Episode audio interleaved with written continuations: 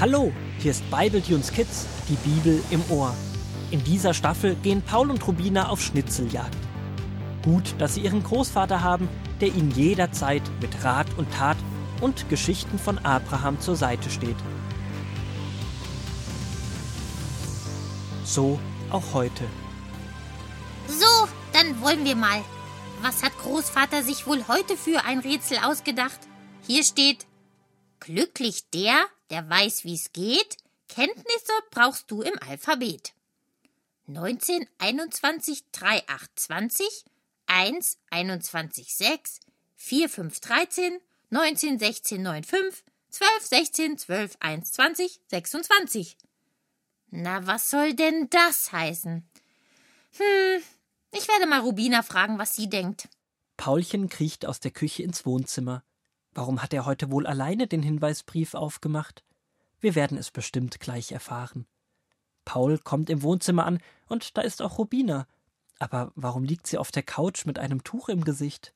Hey, Rubina, ich habe den neuen Hinweisbrief aufgemacht. Willst du mir helfen, das Rätsel zu lösen? Oh, Paul, ich kann nicht denken. Ich hab so Kopfschmerzen. Ja, ich weiß. Aber kann ich es dir nicht einmal vorlesen? Ich brauche nur einen kleinen Tipp. Na gut. Glücklich der, der weiß, wie's geht. Kenntnisse brauchst du im Alphabet. 19, 21, 3, 8, 20, 1, 21, 6, 4, 5, 13, 19, 16, 9, 5, 12, 16, 12, 1, 20, 26. Na, was meinst du? Ich denke, die Zahlen haben etwas mit dem Alphabet zu tun. Oder? Aber klar, sie stehen für Buchstaben. Danke, du Spürwürmchen. Krankes Spürwürmchen. Das klingt ja kompliziert. Doch Paul scheint es verstanden zu haben. Er setzt sich gleich mit einem Bleistift hin und beginnt das Alphabet aufzuschreiben. Über jeden Buchstaben schreibt er eine Zahl. Natürlich, so kann er den Code lösen. Nach kurzer Zeit ruft er Ich hab's. Sucht auf dem Spielplatz. Das ist das Lösungswort. Los, komm, Rubina. Paul, sei nicht so laut. Ich kann nicht mitkommen. Ich hab so schreckliche Kopfschmerzen. Geh du alleine. Nein, das ist unsere Schatzsuche. Ich gehe auf keinen Fall alleine. Wir gehen zusammen. Aber mir ist so elend.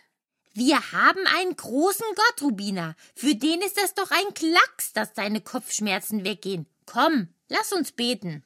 Ach, Paul, mir geht es so schlecht. Ich mag gar nicht beten. Dann bete ich für dich, Rubina. Und so nimmt Paul Rubinas Hände und betet, dass ihre Kopfschmerzen doch besser werden. Auch dankt er Gott dafür, dass sie so eine tolle Schatzsuche machen dürfen und bittet, dass sie diese gemeinsam machen können. Mit einem kräftigen Amen beendet er sein Gebet. Danke, Paul. Lass mich nun ein bisschen schlafen. Bestimmt wird es später besser. Das mache ich, Rubina. Ich komme in einer Stunde wieder und schaue nach dir. Gott gibt dir bestimmt einen richtig erholsamen Schlaf. Leise schleicht Paul aus dem Zimmer. Unschlüssig überlegt er, was er nun tun soll. Ohne Rubina und die Schatzsuche ist es doch ein bisschen langweilig. Vielleicht ist es gut, mal bei Großvater vorbeizuschauen. Hallo, Großvater. Ach, hallo Paul. Na, solltet ihr beiden nicht auf einer Schatzsuche sein, wenn ich mich recht erinnere? Ja, das sollten wir. Ich habe dein Rätsel auch schon gelöst, aber Rubina hat solche Kopfschmerzen. Ich wollte aber nicht alleine losziehen. Deswegen habe ich für sie gebetet. Und jetzt warte ich eine Stunde und hoffe, dass es ihr dann besser geht. Du bist ja wirklich ein guter und treuer Bruder Paul. Weißt du was? Wir beiden können doch in der Zwischenzeit schon einmal weiterlesen. Du erzählst Rubina dann nachher einfach, was wir gehört haben. Der Großvater liest aus 1. Mose 19, die Verse 27 bis 29. An diesem Morgen ging Abraham noch einmal an den Platz zurück, wo er mit Gott über Sodom gesprochen hatte. Er blickte auf die Ebene hinab, wo die Städte Sodom und Gomorra gelegen hatten. Sie waren nicht mehr da. Nur dunkle Rauchschwaden zeigten den Ort an, wo die Städte einmal gewesen waren. Lot und seine Töchter aber hatte Gott gerettet, weil sie zu Abrahams Familie gehörten und weil Abraham sich bei Gott für sie eingesetzt hatte. Schon damals, vor über 2000 Jahren, haben die Menschen schon füreinander gebetet. Das ist ja wurmstark. Weißt du, Paul, im Gebet steckt viel Kraft. Gerade wenn es uns nicht gut geht und wir keine Kraft haben zu beten, ist es umso stärker, wenn wir füreinander beten. Man nennt das auch füreinander einstehen.